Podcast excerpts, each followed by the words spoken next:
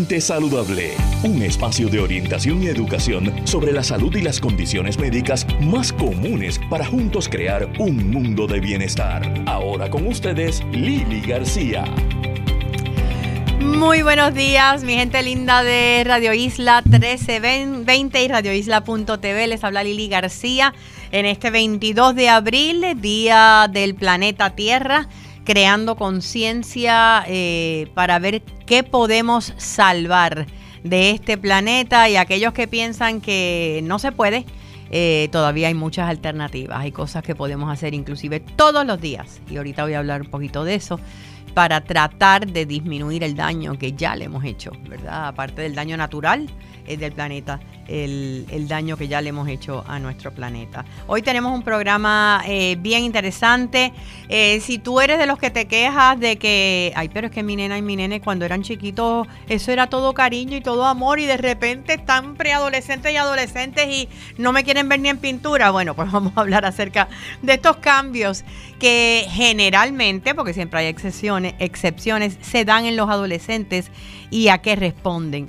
Este mes de abril es el mes de crear conciencia sobre el autismo y vamos a estar hablando acerca de la alimentación y cómo puede impactar positivamente los eh, síntomas, ¿verdad?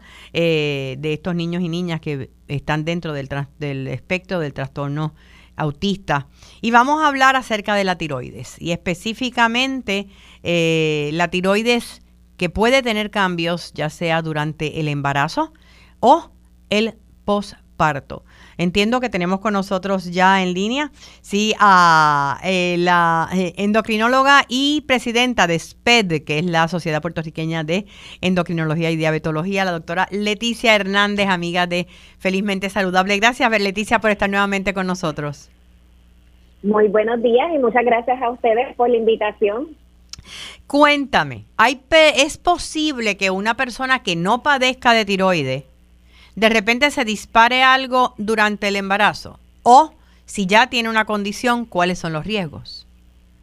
Pues mira, si eso puede suceder. Hay mujeres que tienen lo que llamamos sí enfermedades Hashimoto, que es que tienen anticuerpos positivos para hipotiroidismo, que son los anticuerpos que reconocemos en los pacientes con hipotiroidismo con mayor frecuencia. Ok, es Hashimoto. no tienen ninguna disfunción de tiroides, durante toda su vida. Pero en el momento entonces del en el embarazo, que ocurren unos requerimientos aumentados de hormona de tiroides, ahí sí puede desarrollarse entonces hipotiroidismo o simplemente por esos requerimientos aumentados esa mujer pues necesite sí recibir un suplemento de hormona de tiroides durante este periodo de embarazo. y es que lo tenía latente. la enfermedad de, Sí, la, enfermedad de Hashimoto, esto, ¿verdad? Tenemos unos anticuerpos que causan una destrucción que es bien lenta de esa hormona, de, de ese glándula tiroides. Okay. Y pues puede ser que en el momento del embarazo tenemos una destrucción leve que no permite que esa mujer haga esos ajustes necesarios para mantener el embarazo. Y por eso en algunas de ellas se recomienda eh, que se le dé ese reemplazo de hormonas de tiroides. ¿Y ese reemplazo no va a afectar en nada al bebé, no va a afectar en nada a su proceso de embarazo? No, por el contrario, durante el embarazo, en esas primeras etapas de la gestación y hasta la semana 12, ese bebé no ha formado todavía su tiroides. Así que ese bebé necesita recibir esa hormona de tiroides de su mamá. En la semana 12 ya se formó el tiroides, pero la cantidad de hormona de tiroides que se produce por el feto es muy pequeña, que no suple las necesidades y no es como hasta la semana 20 aproximadamente que ya el feto tiene una producción que puede suplir esas necesidades y ahí ya pues depende menos de esos cambios de mamá en su producción de hormona tiroidea. ¿Y qué ocurre, Leticia, cuando concluye el embarazo? ¿Eh, ¿Generalmente persiste, activa la condición de Hashimoto o vuelve a, regresarse para atrás? la, la, la, enfermedad de Hashimoto es algo que una vez la tenemos, la tenemos para toda la vida. Una vez que nos dicen anticuerpos, la tenemos para toda la vida. Ese requerimiento de hormonas que tienen las personas, las mujeres que tienen hipotiroidismo subclínico durante el embarazo, que no llega a los criterios como tal de hipotiroidismo, pues ese requerimiento, pues ya una vez pasa el embarazo, pues ya en la mayoría de ellas no van a necesitar ese suplemento de hormona de tiroides. En el caso de la mujer con hipotiroidismo, también, por todos los cambios que ocurren y por esa necesidad del el feto, nosotros aumentamos entre un 20 a un 50% el suplemento de hormona de tiroides que le dábamos antes del embarazo. O sea, esta es la que esta es la que ya lo padecía desde antes. Esa es la que ya lo padecía desde antes, exacto. Esta precisamente le tenemos que planificar ese embarazo y subir ese suplemento de hormona de tiroides entre más o menos un 30 a un 50% para suplir ese requerimiento de ese feto que depende la formación de su sistema nervioso de ese suplido de hormona de tiroides. Así que no hacer este cambio en una mujer embarazada puede, primero que puede afectar lo que son este, los resultados de ese embarazo, resultar en una pérdida, resultar en un bebé grande para la edad gestacional, este, sangrados al momento de, de del alumbramiento, o sea, y ese niño puede tener una estatura más pequeña, puede tener este una inteligencia menor a la que se supone si esa mamá no recibió ese suplido de hormonas de tiroides que necesitaba este ser aumentado en ese momento en que decide eh, quedar embarazada. Eh, por lo que escucho, eh, la educación de la mujer que está en edad ¿verdad? reproductiva eh, ante su condición de tiroides es bien importante porque puede haber algunas que me imagino que te ha ocurrido, que tal vez no tienen esta conciencia, salen embarazadas, continúan con su misma eh, medicamento. ¿Verdad? No, no, no, van a, a, donde su endocrinóloga o endocrinólogo a, a subirlo, ¿no? Sí, definitivamente la educación es importante. Yo creo que a nivel de isla en general, lo que es planificación familiar, es sumamente importante este, tener ese tema en consideración y, abordarlo con todas las mujeres que están en edad reproductiva, pero cuando tenemos condiciones como condiciones del tiroides, cuando tenemos condiciones como por ejemplo diabetes, es sumamente importante porque estos resultados de ese embarazo, tanto para mamá como para el feto, se pueden afectar, este, ¿verdad? Pueden afectarse si no damos eh, el tratamiento adecuado y si no hacemos los ajustes necesarios para cubrir las necesidades de esa mamá y de ese bebé durante el embarazo. Otra cosa importante es el yodo también en el embarazo. Ok, ¿en qué sentido?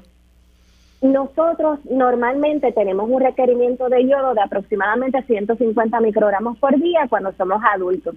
En el embarazo aumenta 220 microgramos por día porque esto es esencial para que podamos formar la hormona de tiroides. Y durante la lactancia es aún más alto, es 290 microgramos por día. Ahí es que entra la necesidad de utilizar una pastilla prenatal que nos supla por lo menos 150 microgramos, de manera que el resto nosotros lo podamos obtener en la dieta. Este, por ejemplo, pescados, exacto, los pescados, este, la leche, estos alimentos, incluso hasta el pan puede estar enriquecido con yodo y asegurarnos de que tenemos ese suplemento adecuado de yodo también para una formación este, adecuada del bebé. Y esto es para mujer con hipotiroidismo, para mujer sin hipotiroidismo, porque esos requerimientos metabólicos que aumentan el embarazo, pues requieren que nosotros le demos esa hormona que es la que controla nuestro metabolismo. O sea que estamos hablando de, de todas las mujeres, pero si tienen o están padeciendo de hipotiroidismo, todavía más aún. Todavía más aún. Esto, esto es para todas, para todas este, las mujeres. Y si tenemos un hipotiroidismo subclínico, tenemos que asegurarnos de tener un suplido, un suplido adecuado de yodo. De este lado del mundo, en el embarazo normalmente no tenemos hipotiroidismo por deficiencia de yodo, sí tenemos un consumo adecuado, pero sí del otro lado del mundo donde no tenemos esta conciencia del yodo en los alimentos, del enriquecimiento, de la sal, este y esto pues El hipotiroidismo por deficiencia de yodo durante el embarazo, pues es más común. Es más común. ¿Qué ocurre con el hipertiroidismo? ¿Se puede disparar también como el Hashimoto durante el embarazo sin la mujer tenerlo antes o, o, qué ocurre cuando ya lo tiene?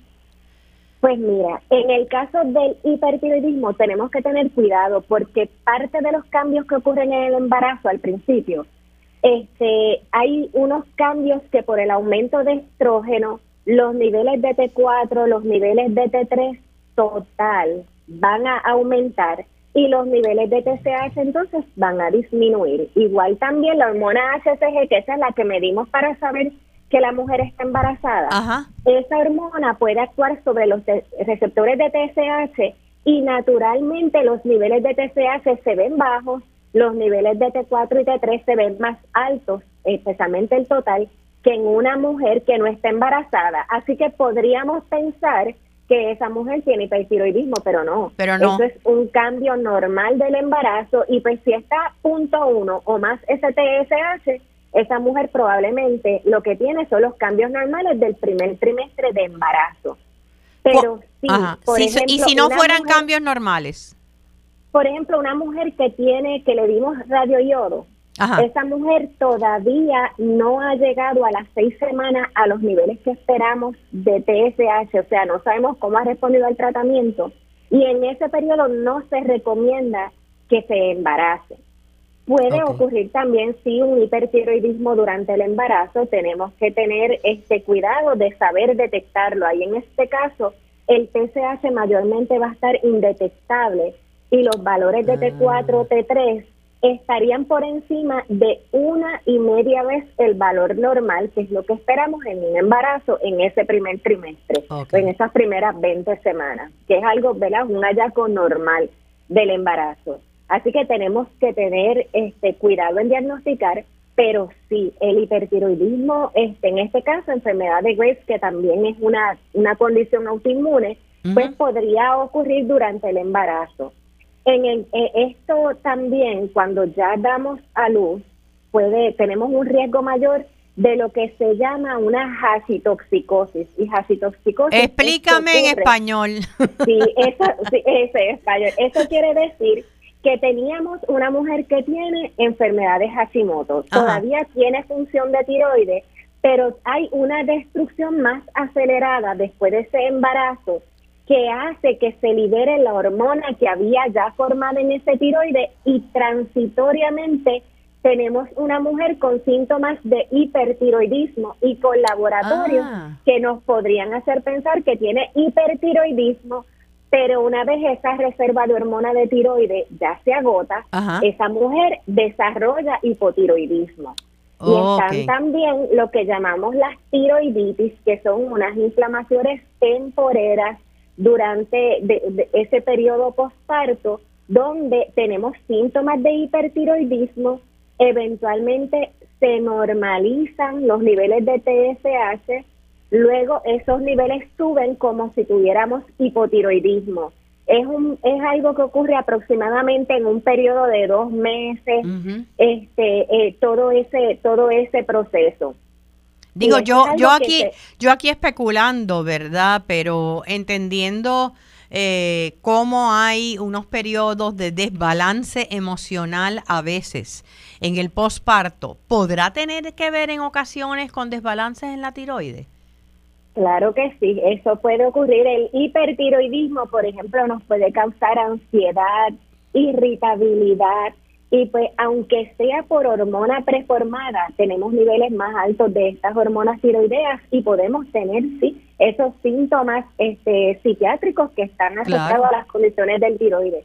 Igual, si tenemos una deficiencia de hormonas de tiroides, como ocurre en el hipotiroidismo, pues también podemos tener entonces una, una persona con síntomas de depresión, que es importante diferenciar esto de una condición que también puede ocurrir, que es la depresión postparto. La depresión postparto, aparte, aparte de las, ¿verdad? De, la, de las disfunciones del tiroides, y tenemos que hacer la diferencia porque esta puede requerir un suplemento de hormona tiroidea y nosotros entonces tratar de nivelar esos niveles de TSH causando así que estos síntomas desaparezcan si esta es la causa de estos síntomas en, esta mujer particular. Y muchas veces, pues digo, lo, lo, lo primero que se recomienda cuando hay cambios eh, en el comportamiento o en el estado anímico es que descartes eh, las razones físicas que pueda haber, ¿no? O sea que aquí tiene que haber una comunicación, si es paciente de tiroides, con su, su endocrinólogo o endocrinóloga. Y si no eres paciente de tiroides y estás teniendo eh, cambios, ir a donde tu médico primario. Definitivamente es bien importante que nosotros como médicos y nosotros también como pacientes, siempre tenemos que pensar que somos un todo. No podemos pensar que porque tenemos una condición, esa condición va a explicar todos los síntomas que tenemos. Tenemos que tener la apertura de dar un historial completo. Nosotros como médicos de hacer una evaluación completa de ese historial de ese examen físico del paciente y descartar todas aquellas condiciones que pueden estar explicando los síntomas de mi paciente y no centrarme únicamente en esa condición que ya yo tengo diagnosticada, porque puedo estar este dejando sin diagnosticar algo importante como por ejemplo, ¿verdad? Una una condición psiquiátrica que va más allá de una condición del tiroides y necesito un tratamiento diferente. Y es tan válida como cualquier otra condición, como tener diabetes, como tener presión elevada, como tener enfermedad de tiroides y tenemos que borrar los estigmas que existen en la sociedad y pues tratar estas condiciones con este, la empatía y con este, la conciencia que estas condiciones merecen. Así es, así que el, el mensaje general es que si eres paciente de tiroides, busca planificar tu embarazo, si no lo planificaste y llegó de sorpresa, rápido es una cita, hay que evaluar todos esos números y puede haber cambios en tu tiroides, en, tu, en tus métricas de tiroides, aun cuando no padeces o creías que no padecías de tiroides en el embarazo, ¿cierto o no? Sí, sí tenemos esto en particular en la mujer que tiene que tiene anticuerpos positivos de antemano. Es importante ser evaluada antes de que ocurra ese embarazo y si tenemos síntomas de hipotiroidismo, que, pueden estar relacionados a hipotiroidismo o hipertiroidismo, obtener evaluación antes de planificar un embarazo.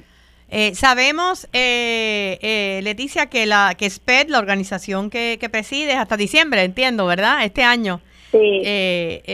su, su misión principal es la educación, donde podemos obtener información de la Sociedad de Endocrinología y Diabetología de Puerto Rico pues pueden visitar nuestra página web www.spedpr.com o nuestra página de Facebook que lo puedan encontrar arroba. SPED, S-P-E-D de dedo. Exactamente. Muchísimas gracias, muchísimo éxito en esto lo que te queda, ¿verdad?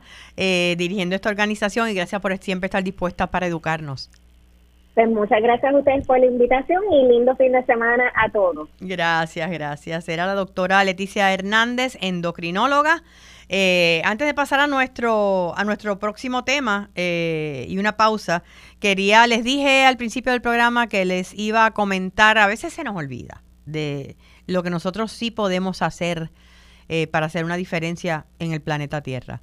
por ejemplo, rehúsa, rehúsa reduce lo que compras y recicla. Gente, tenemos tantas cosas que reciclar, tantas cosas que podemos reusar, tanta gente que podemos intercambiarnos cosas, que lo que es viejo para otro o usado para otro está en buenas condiciones y es nuevo para ti. Y esto lo vemos todo el tiempo, cada vez se proliferan más, ¿verdad? Eh, eh, las tiendas, los lugares donde podemos comprar eh, artículos en segundas manos de todo tipo que para nosotros son nuevos. Vamos a educarnos. Eh, la gente piensa que se necesitan millones y millones y millones de personas para hacer un cambio y sí, pero cada cambio comienza por una sola persona.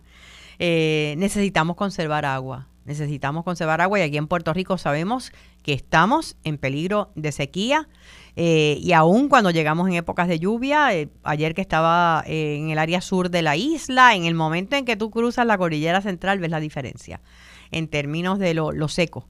¿verdad? Que está el ambiente. Así es que vamos a comenzar. Mira, cuando te estás lavando los dientes por la mañana, en vez de dejar el agua corriendo todo el tiempo, mientras te estás lavando los dientes, cierra el agua. Después la vuelves a abrir para enjuagar el cepillo.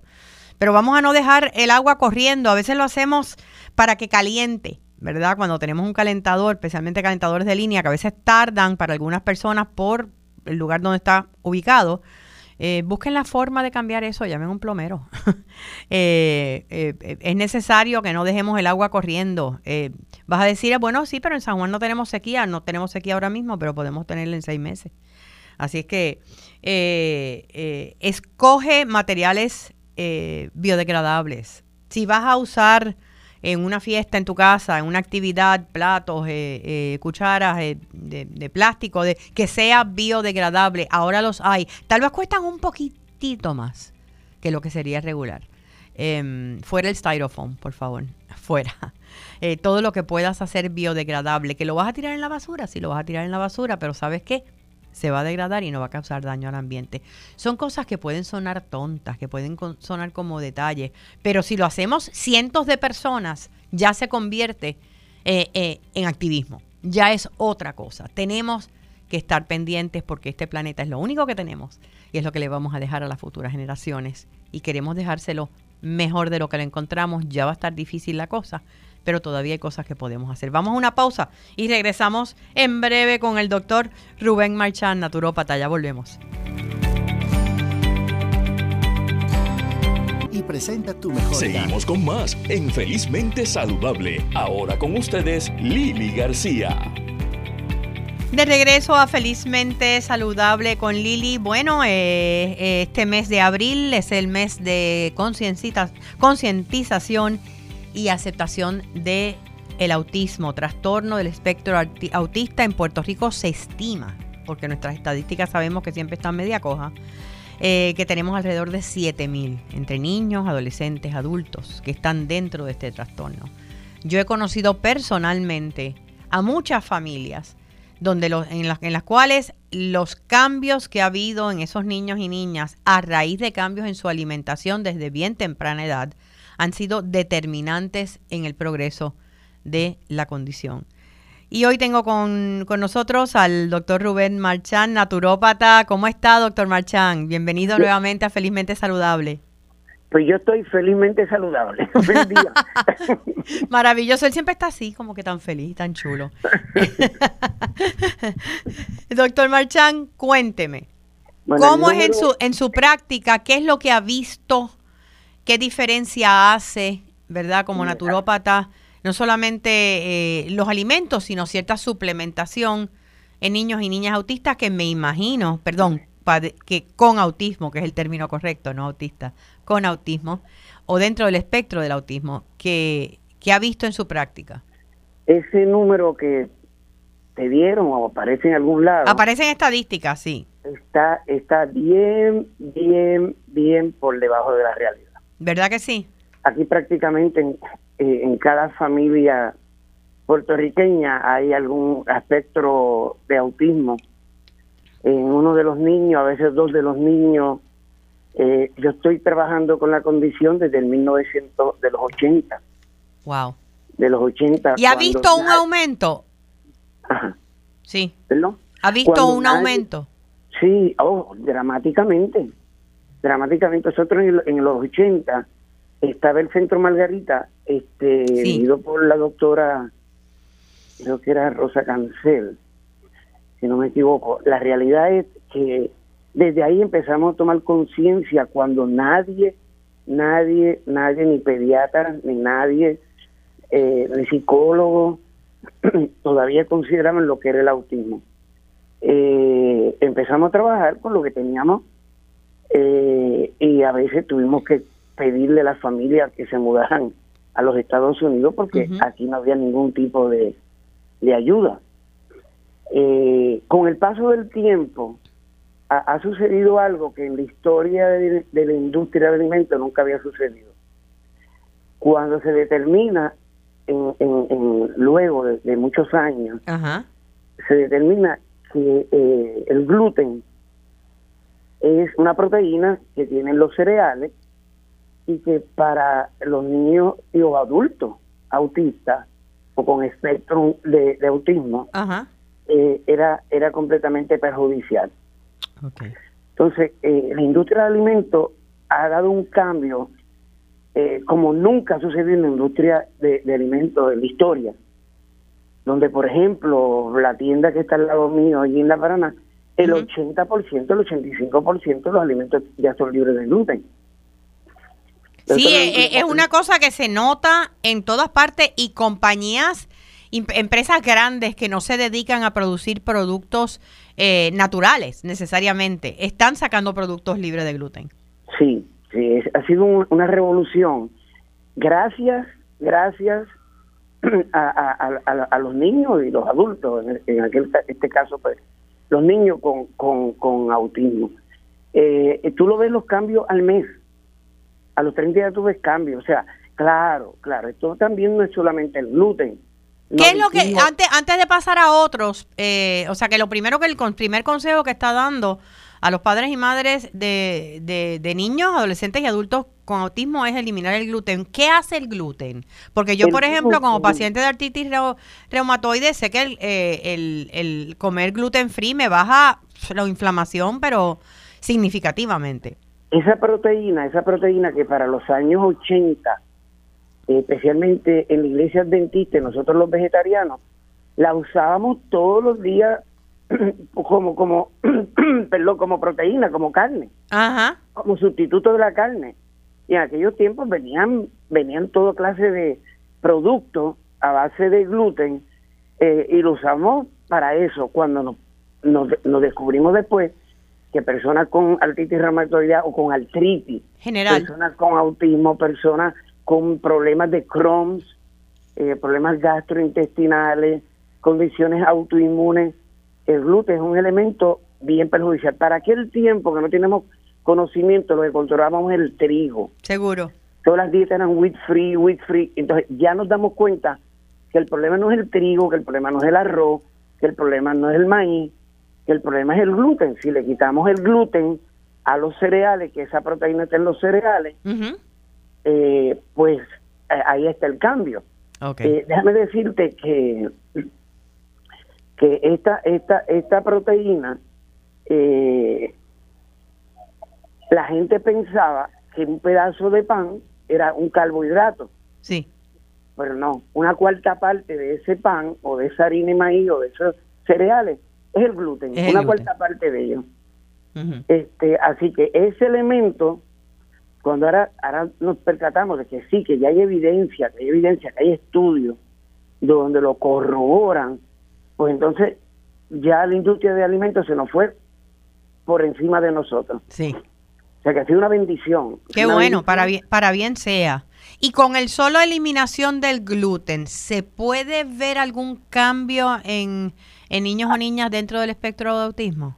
Por ejemplo, tenemos unos familiares que ellos son pro, pro eh, bueno, imagínate, la abuelita es pediatra. Ajá. Y entonces, este, eh, ellos siguieron lo de no gluten. Tienen dos, dos nietos, dos nietos con la condición. Ajá. Y, y, solamente hicieron el cambio del gluten, no, no le dimos tratamiento, porque hay tratamiento natural. Y con el cambio de, de, solamente eliminar el gluten, hay un folletito, un librito que escribió la mamá dando el testimonio de cómo es la vida de ellos. Niños que son extremadamente inteligentes, extremadamente inteligentes. Como muchos dentro del espectro de autismo. Pero no lo hemos podido, no lo hemos podido ubicar en, su, en sus capacidades. Por ejemplo, cuando yo me criaba, que era un, problema de alimentación, de desnutrición. Una mujer a los 35 años ya, ya había envejecido. Sí. Ya, ya, no, ya no podía, no, no, no, no le recomendaban ya parir. ¿Verdad? Ya eso ha cambiado. Para aquel tiempo lo que se desarrolló mucho fue eh, síndrome Down. Oh, ok. Hoy los niños síndrome Down están en Disney están en los deportes, están en una vida completa. están estudiando. Tenemos una diseñadora sí. Eh, muy reconocida. Eh, tenemos en todos los aspectos de nuestra vida, tenemos están, están funcionando. ¿Por qué? porque los aceptamos, porque aceptamos, porque en aquellos tiempos un, niño con síndrome Down se aislaba, se escondía, como cuando en un momento dado se hablaba de que un paciente eh, o un pariente tenía cáncer. La gente no iba a la casa porque se le pegaba. Sí, sí, sí, no se hablaba de eso. Pues entonces, estos niños, eh, hoy en día, lo que tenemos que, empezar a buscar, en qué áreas son capaces, porque tienen una mente fotográfica, porque tienen unas capacidades a nivel este cognitivo, que es una cosa increíble. Yo recuerdo una vez que uno de, de mis pacientitos entra a Boulder, donde existía Boulder, y pregunta por algo de un libro, y en lo que aquel, el muchacho buscó en la computadora dónde estaba el libro, él lo identificó. Él ya lo había encontrado. Ya lo había encontrado. Sí, sí, sí. ¿Eh? Eh, hay mucha agilidad que tal vez, ¿verdad? Eh, está disfrazada por unas incapacidades de ellos comunicarse y su cerebro funciona de una forma diferente. otro mito, otro mito. Cuando empezamos a trabajar, ah, no, no, los niños solamente comen arroz. No, no, no, no solamente los niños comen este más que pasta. No, los niños solo comen esto. Falso, falso. Si la industria de alimentos, si la industria de alimentos es ese cambio, es porque ya comen de todo. Lo que pasa es que tenemos que, tenemos que, introducirle los alimentos. Pero todavía hay familia, todavía hay familia. Bueno, yo conozco una familia mía muy cercana que lo que lo que nene es comer sushi. Nada más. Nada más. y arroz con habichuela. Ok. Y, es costumbre también, o sea, es cuestión de irlos acostumbrando desde pequeños. Eh, eh, claro, porque todo, todo el proceso eh, en la vida es educación. Sí. Y, y, exposición a esos alimentos. Sí, entonces le quitamos, como te estaba diciendo, le quitamos aditivos, preservativos, colorantes, la azúcar, la azúcar refinada, porque todo esto le, afecta a su sistema nervioso. Okay. Eh, hay una modificación de la alimentación, una dieta mediterránea, que tampoco es demasiado estricta. No. Que no debemos tenerle nada de miedo. Pero tenemos unos niños que si los atendemos a tiempo, los atendemos como es, van a ser funcional en el futuro. Claro. Digo, hay, niveles y hay niveles, pero hay muchos que pueden ayudarse con cambios en la dieta. Yo tengo uno, yo tengo uno que a los tres años, dos, tres añitos, estaba tumbando eh, eh, eh, los anaqueles de, la tienda al lado. Y yo me siento con mamá, él, estaba con la tía afuera. Digo, mamá, el chico tiene autismo. Ella se boronó a llorar, a, llorar, como si el mundo se hubiera acabado. Hoy, hoy, ese, ese niño tiene 19 años. Y está en una universidad en Estados Unidos está en una universidad en Estados Unidos, fue estudiante aquí de, Robinson School o, creo que fue de Robinson. Este, alto honor, alto honor. De hecho, eh, creo que modificaron modificaron lo, la, la, cuestión de, de, los estudios académicos. Ajá. Y muchos jóvenes, muchos jóvenes no tienen ningún diagnóstico se salieron del colegio. Ok. Y él se quedó él se quedó. Él se quedó. Pero mamá, mamá, y se enrolló las mangas, se enrolló las mangas, y hasta el día de hoy hemos estado ahí, ahí, ahí, ahí, y, y, está, estoy en la universidad. Claro. O sea que eh. estamos hablando de que sí hay cambios. Eh, hábleme de, ¿hay suplementación que se puede utilizar también? Eh, hablamos del gluten, eh, no gluten, no azúcar refinada. ¿Qué más? No aditivos, no preservativos. No, aditivos y preservativos ni colorantes. Este, vamos a hablar de no lactosa. No lactosa, ¿por qué la lactosa? Bueno, la lactosa lo que sucede es que a nivel gastrointestinal y a nivel respiratorio, la mayoría de estos, de estos pacientes son extremadamente alérgicos. Ah, sí, cierto. Son extremadamente alérgicos. Entonces, el plan de alimentos es un plan de alimentos de una dieta hipoalergénica, donde le controlamos esas alergias, porque son extremadamente alérgicos. De hecho, la constitución física de salud de estos pacientes son extremadamente saludables y, y, longevas. Ok. Ellos vienen con un organismo súper, súper saludable. Pero por eso mismo, esas personas súper saludables van a ser de tendencia bien alérgica, porque la alergia es un mecanismo del cuerpo de defensa. Ah, claro. Aquí hay ácaro, aquí hay esto, aquí hay esto. Y responde. Sí, no es una, una condición eh, eh, negativa, sino positiva. Pero siempre nos han enseñado a, verlo como algo negativo. O sea que hay, que hay que investigar esa respuesta del cuerpo a esa alergia y entonces pues eh, eliminar aquello que pues está produciéndola. Y la lactosa puede ser una forma. Es una de ellas, es una de ellas. La lactosa es una de ellas. Este, y el régimen se le va a hacer, hay muchas ocasiones en el tratamiento que hay que trabajar con la parte alérgica para subir las defensas y, que se curen de eso para poder continuar con el tratamiento. Los tratamientos son bien sencillos. Son bien sencillos, llevan unos suplementos dependiendo la edad, ¿verdad? Porque lo tenemos desde infantes, tres años, cuatro años, que lo identificamos temprano, hasta adolescentes y como tú dijiste, personas adultas también. También, sí, porque tenemos muchos eh, adultos que, que han crecido, ¿verdad?, con, con autismo. Sí, este, eh, o aspectos de, autismo donde, mira, yo, yo creo que yo soy uno de ellos.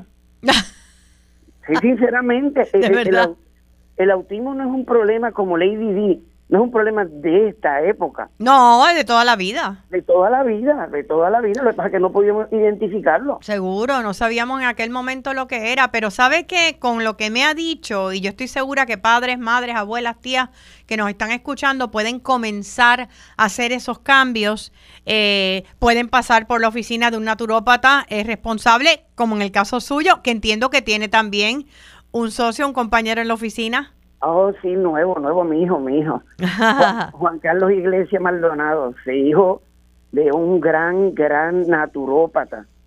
Su papá fue un gran naturópata, eh, eh, hermano mío. Ajá. Y, y, el universo, como tú conoces, me trajo me trajo el nene a la oficina. Claro, ninguno, ninguna de sus hijas se convirtió en naturópata, pero Juan Carlos sí, así que llegó por otro lado. Llegó por otro lado, pues casi el universo, ¿tú sabes cómo es? Seguro. ¿Dónde está la oficina para que el público pueda, y el teléfono si lo tiene con usted? En la calle Paraná, 1668 en el Cerezal, y el teléfono es 765-6700. Muchísimas gracias, eh, doctor. Como siempre. Gracias. Ya, ya saben, gente, hay esperanza ante el espectro del autismo. Hay que hacer esos cambios. Gracias, doctor Marchán, por nuevamente eh, educarnos e instruirnos. Eh, y precisamente antes de pasar a nuestra próxima entrevista y a la pausa, estaba hablando hace unos minutos, estaba hablando acerca de la importancia de eh, ¿cómo se llama? De reciclar y de reutilizar, ¿verdad? Eh, y precisamente hoy, todavía tiene tiempo de llegar, hoy se está dando eh, el Vintage Closet Sale eh, a beneficio del centro Spivi, el centro de espina bífida. Y esto es, todos son los artículos que hay allí. Me dicen que hay belleza. Yo voy para allá, ya mismito. Al mediodía estoy llegando, porque es desde las 10 de la mañana comenzaron hasta las 5 de la tarde. Hay todos artículos donados, usados en segundas manos, eh, en buenas condiciones. Desde ropa, desde zapatos, desde artículos del hogar. Eh, hay un donativo de entrada eh, de 10 dólares. Y esto es en la marginal de la Martínez Nadal, a la altura de Summit Hills. Así que pueden pasar por allá. Es en el en la en Creative Ad, calle Hillside, número 623. Apunten. Calle Hillside número 623 en Summit Hills, esto es en la marginal de la Martínez Nadal. Y pueden llamar para más información al 781 781-4874. 781-4874. Pasen por allí hoy, que sabe Dios lo que pueden encontrar allí que están buscando. Y eh, en, en algún momento eh, podrían entonces eh, algo que podrían haberse comprado nuevo lo están comprando y lo están comprando a beneficio de una buena causa, algo ya usado. Tenemos que reciclar, gente, tenemos que reciclar. Nuevamente, el teléfono 781-4874. Te esperamos en el Vintage Closet Sale a beneficio del centro Spivi. Eso es hoy desde las 10 de la mañana hasta las 5 de la tarde. Vamos a una pausa y regresamos en breve con más de Felizmente Saludable con Lili.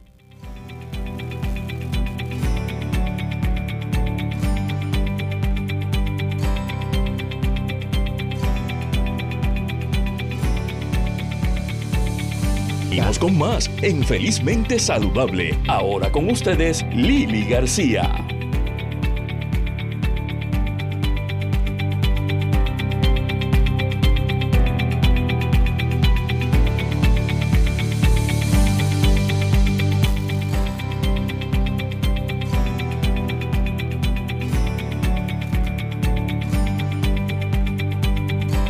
Felizmente saludable con Lili García. Eh, gente, el pasado sábado tuve la oportunidad de recibir a más de 45 personas allí en el Viejo San Juan, en la Fundación Popular eh, Puertorriqueña para la Cultura Popular, eh, Fundación Nacional para la Cultura Popular, perdón, eh, en el taller Los Secretos de las Mentes Felices. Fue una experiencia extraordinaria, gracias a todas y todos los que estuvieron conmigo y me dieron esa confianza de poder trabajar el tema del mindfulness y aplacar lo que son los niveles de estrés y de ansiedad a través de las técnicas sencillas de mindfulness para aplicar todos los días. Pues vamos para Ponce. Así que atención a toda la zona sur. En los secretos de las mentes felices llega a la librería El Candil en Ponce. Esto va a ser eh, un domingo, va a ser el domingo 4 de junio de 1 a 3 y 30 de la tarde en la librería El Candil. Aquellos que son de Ponce tienen que saber que está como a dos cuadras de la plaza, la librería. Eh, así es que eh, todas las personas en el área sur, sur sabemos que tenemos un cupo limitado en la librería en términos de taller, así que desde ahora pueden llamar al 787-234-6906. 787-234-6906. Aquellos que están en Facebook pueden entrar a mi página, Lili García Fan Page, Lili García Fan Page, y allí tienen eh, la información, el, flyer, el post, de, con toda la información acerca de la actividad. Así que ojalá pueda verlos a todos y todas allá en Ponce el domingo 4 de junio. Bueno, y al principio del programa mencioné que tenemos eh, eh, en el caso mío no tengo los hijos, pero tengo los sobrinos que de repente eran como que estos chulitos conmigo de chiquitos y de repente empiezan a haber cambios en la pubertad y en la preadolescencia y en la adolescencia. Yo tengo amigas que me dicen, no, yo, el neno o la nena ya no quiere que yo lo deje frente a la escuela ni le dé un beso, quieren ser en la esquina. Em, como que empiezan a retraerse, como que empiezan a, a buscar lo que antes era el apoyo de mami o papi o ambos en los amiguitos y las amiguitas. Entonces como que la relación va cambiando. Eh, así que tengo para hablar un poquito sobre eso, porque todos hemos tenido alguna experiencia en nuestra familia, a la doctora Yanifel Colón Valentín, psicóloga clínica. Eh, saludos Yanifel y gracias por estar nuevamente con nosotros en Felizmente Saludable. Gracias a ti, Lili. Espero que todos estén bien allá en el estudio, a todos los radios escuchas por sintonizarnos hoy. Gracias, muy bien. Mira, eh, yo me imagino que tú has tenido esta situación. Yo la forma en que cuando doy charlas lo describo es que yo le digo a esos padres, ¿tienen hijos adolescentes y preadolescentes? Sí, pues mira, tienen mini chupacabras eh, encubiertos en sus casas porque les roban la energía vital. Eh, ¿Lo tienes en tu práctica? Sé que ves niños, sé que ves adolescentes, familia. Definitivamente, yo creo que los adolescentes, eh, ¿verdad? esa etapa es una de las que más a los padres les preocupa y más los hace también buscar recursos de ayuda, así que dentro de todo eso es bueno. Este, y es una etapa de muchos cambios, ¿verdad? Cambios biológicos, cambios emocionales, cambios a nivel de conducta, así que definitivamente eso es algo que llega a la práctica casi todo el tiempo. Y vemos mucho, yo no sé si es, eh, es digo, es mi observación, ¿verdad? Pero mucho más choques entre madres e hijas. Sí, sí, porque casi siempre, ¿verdad? Este, por influencias también a nivel cultural, la madre, por lo menos en familias puertorriqueñas, usualmente es la persona que más tiempo pasa, ¿verdad? Con, con sus hijos. Así que casi siempre vamos a ver mayores dificultades, ¿verdad? O preocupaciones más bien de parte de madres, este, ¿verdad? Con sus hijos. Así que es bien importante que esto se pueda hablar, ¿verdad? De los cambios que ocurren en el adolescente y que definitivamente impacta la relación con mamá y, pues claro, en ocasiones también con papá. ¿Cómo, ¿Cuáles son esos cambios los más significativos que notas en los muchachos? Y que tal vez pues los padres o los tíos, ¿verdad? Los malinterpretamos, pensamos que no me quiere, se está alejando de mí, que yo hice mal. Sí, es importante comenzar quizás a, hablar sobre cambios biológicos, emocionales y a nivel de conducta, ¿verdad? Estas tres áreas. Eh, desde cambios en el cuerpo, con la imagen corporal pasa a ser una de las áreas más importantes para ese adolescente o esa adolescente. Eh, y a nivel emocional y conductual, esa búsqueda de autonomía y de identificación con sus pares. Así que definitivamente hay como una separación ¿verdad? Y tengo padres que me dicen, Dios mío, ¿dónde está mi terroncito de azúcar? que de momento ahora, ¿verdad? No quiere que yo lo bese, no quiere quizás compartir muchas experiencias o mucha comunicación, veo cambios en conducta, cambios en actitud, y todo esto, ¿verdad? Tiene que ver con esa búsqueda de identidad y su rol tanto en la familia como en la sociedad. Así que vamos a ver esa separación bien marcada entre un niño que a lo mejor antes quería pasar mucho tiempo con su familia y todo estaba muy bien y seguía instrucciones, a un adolescente que ahora cuestiona, que ahora quiere pasar menos tiempo con la familia, eh, y eso trae mucha dificultad, ¿verdad?, eh, de adaptación en la dinámica familiar. Y es, como que como que ese, ese adolescente o preadolescente está buscando su propia identidad yo no soy mami o papi, yo soy yo. Y yo quiero demostrarles a ellos que yo soy yo. Correcto. Y, y definitivamente en esa identificación, como bien explicas, Lili, el adolescente con frecuencia va a comenzar cada vez más a experimentar rechazo a todo lo que previamente ya habían establecido sus papás. Claro. Así que hay que comienzan a cuestionar las normas, las reglas, eh, ¿verdad? Dificultades para obtener permiso. Por eso es bien importante que con la llegada de la etapa adolescente, que comienza desde los 10 años y se puede extender, algunos modelos de desarrollo, ¿verdad? Lo extienden como hasta los 25 años, pero desde los 10 años... y cuidado si más. Este, y cuidado si más hasta los 30. pero, pero definitivamente en esa parte, cuando ese niño va entrando a esta etapa adolescente, es sumamente vital que los padres comiencen también a adaptar su estilo de crianza, de un estilo quizás más autoritario que les funcionó antes de los 10 años a un estilo de crianza mucho más democrático, con más tolerancia y sobre todo la clave está en la capacidad que tienen esos padres de negociación. Si tenemos padres inflexibles, vamos a tener mayor rebeldía, vamos a tener más dificultades en relacionarnos. Así que ese shift, ¿verdad? Ese cambio viene de los padres. Tú sabes que no sabes cuánto te agradezco que menciones esto de la adaptación. Porque hay padres no solamente que no cambian su estilo de crianza de cuando los nenes son pequeñitos a su adolescencia, sino que no han cambiado el estilo de crianza que ellos recibieron. Y estamos en otro universo.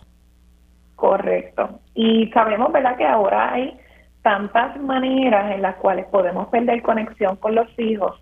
Tenemos, o sea, si no proveemos ese espacio antes de llegar a la etapa adolescente, realmente vamos a tener mucha desconexión y aquí, ¿verdad?, se mezclan otro tipo de dificultades como la introducción a uso de sustancias, alcohol, entre otras. La adicción a los videojuegos. Correcto. O sea que aquí estamos, está, estás hablando de que el padre madre se sienten con ese con ese hijo o hija a hablar desde el corazón para tratar de entenderse mutuamente y llegar a una negociación en esta nueva etapa en sus vidas. Correcto. Y aquí pues, pues sabemos, ¿verdad? Que hay mucha dificultad eh, porque de momento el adulto se choca con la pared de que probablemente está falto de destrezas y las tendría que desarrollar, ¿verdad? Así que siempre es importante que ese adulto eh, que esté maternando o paternando eh, pueda tener la capacidad de hacer esa introspección y definitivamente buscar ayuda porque las herramientas, ¿verdad?, este, se pueden adquirir. O sea que no necesariamente cuando hay problemas, él o la que necesita ayuda es el niño sino hay veces que puede ir el adulto a buscar ayuda para destrezas de, de parenting, ¿verdad? Eh, eh, aunque sea un excelente padre o madre, es un momento bien retante. Claro, y hay muchos cambios y sabemos que cada uno de nosotros, ¿verdad? En, la adultez también, pues no dejamos de enfrentar nuestros propios retos, nuestras propias experiencias. Eh, así que siempre que llega un adolescente, ¿verdad? A la oficina, se trata de incorporar eh, la familia, ¿verdad? Porque tanto se, se puede trabajar con los menores esta parte de toma de decisiones, manejo de regulación de las emociones, pero con los adultos también se trabaja esa flexibilidad de comenzar a adquirir, ¿verdad? Este estilo un poco más reflexivo con los menores, un poco más de negociación, así que definitivamente eso es algo bien combinado. Se habla del adolescente y de los adultos también. Se habla de que y he leído que que en la época de la adolescencia una de las características, ¿verdad?, que la rige es el egoísmo. Todo es yo, eh, frase típica es esto no es justo porque no es justo para ellos, obviamente. Eh, eh, ¿Hasta qué punto se puede dentro de la terapia crear conciencia en estos muchachos acerca de, de poder abrirse más, ¿verdad? A que pueden estarle haciendo daño sin ellos saberlo o ellas saberlo a sus padres. Esto es una muy buena pregunta porque esa parte del egoísmo, el egocentrismo, es algo que se da en los adolescentes, en todos, ¿verdad? Los que hemos pasado por la adolescencia, porque las estructuras a nivel biológico todavía no están totalmente desarrolladas. La estructura del cerebro que se encarga de tener empatía por los demás todavía no necesariamente está desarrollada. Pero en el proceso de terapia sí se puede promover a que ese menor pueda tener una regulación de emociones más adecuada, ¿verdad? Que no sea de forma tan impulsiva y que pueda comenzar a pensar, ¿verdad? En consecuencias. Pero yo siempre le digo a los padres, eso no es garantía de que de momento tú vas a tener un adolescente bien juicioso, porque el área del juicio no está desarrollada hasta que culmine la etapa de la adolescencia. O sea que muchas veces, por eso se creen super, Superman y Superwomen. Exactamente, son bien arriesgados, pero es porque todavía, ¿verdad? Esa parte del cerebro que viene el lóbulo frontal no está totalmente desarrollada hasta que culmina formalmente esa etapa de la adolescencia. Así que la terapia sí puede ayudar un poco a ganar un, ¿verdad? regulación, a ganar estrategias para manejar impulsividad, pero no necesariamente es una garantía de que de momento vamos a tener unos adolescentes que no sean, es verdad que no asuman riesgo, claro. porque viene con su etapa. Viene con el necesitan acompañamiento, exactamente. Y lo, yo creo que lo mejor, tal vez en los minutos que nos quedan, eh, es que hay esperanza. Ellos van cayendo en tiempo. Definitivo, entender que es una etapa, ¿verdad? Que aunque se, perciba como eterna, es una etapa que va a poder pasar, en donde, ¿verdad? Los adultos tenemos que entender que no vamos a tener el total, el total, perdón, control de todo. Claro. Y una de las áreas más importantes a trabajar es eso, comunicación, capacidad de negociación y flexibilidad, donde se pueda, ¿verdad?, servir como de espejo porque si yo soy un adulto que no regula bien las emociones, voy a tener un adolescente que, no lo va a saber hacer. veces más rebelde. claro, porque aprendemos por modelaje. este Y definitivamente necesitamos e, esa flexibilidad y escoger nuestras batallas. Escojan sus batallas, no pueden pelear por todo, hay cosas que vale la pena, como yo digo, pelarnos las rodillas y los tobillos y, y, los hombros, eh, pero digo, perdón, y los codos, pero hay otras cosas que no. Oye, y, lo, y otra de las cosas más importantes, ¿verdad? Antes de culminar eh, el tiempo que nos queda, es eh, una recomendación para los padres, no deben luchar con la idea de que ahora sus amistades son lo más importante. Eso hay que entenderlo y es esencial que entonces los padres puedan incluir a las amistades de su hijo y mostrar respeto para así tener un acercamiento directo, ¿verdad? más directo con sus hijos eh, evitar entonces ese juicio que a veces emitimos, ¿verdad? Ese nene no me gusta, esa nena no me gusta, este, realmente eso lo que hace es alejar. Así que más bien, si hay algo que de momento de las amistades de su hijo o hija les preocupa, razona aparte con tu hijo en un tono de voz calmado, menciona las áreas que te preocupan para que lo puedan entonces llevar al diálogo. Y crearle conciencia, porque tal vez el niño o la niña no está consciente y sí hay unos peligros. O sea, no es que no los haya, los pueda ver. Gracias a la doctora Jennifer Colón. Eh, Valentín, eh, tu página de Facebook, ¿dónde podemos conseguir más información? Doctora Yanisel Colón Valentín en Facebook y en Instagram. Estoy ubicada en edificio Midtown en Atorrey, en suite 804, así que allí a la orden siempre, 787-624-5283 y ahora en mayo abrí eh, recientemente la agenda, así que hay espacios disponibles, cualquier cosita, cuenten conmigo. Maravilloso, igual que yo contaré contigo para una próxima ocasión. Muchísimas gracias, doctora. Gracias a ti, Lili, que estés bien. Bueno, y gracias a ustedes también por haberme acompañado en otra edición de Felizmente Saludable. Saben que eh, continuamos celebrando el Día del Planeta Tierra. Vamos a conservar, vamos a reciclar. Eh, vamos a crear conciencia, eh, que tengan una semana feliz y saludable, recordando siempre que la felicidad es una decisión personal. Hasta el próximo sábado.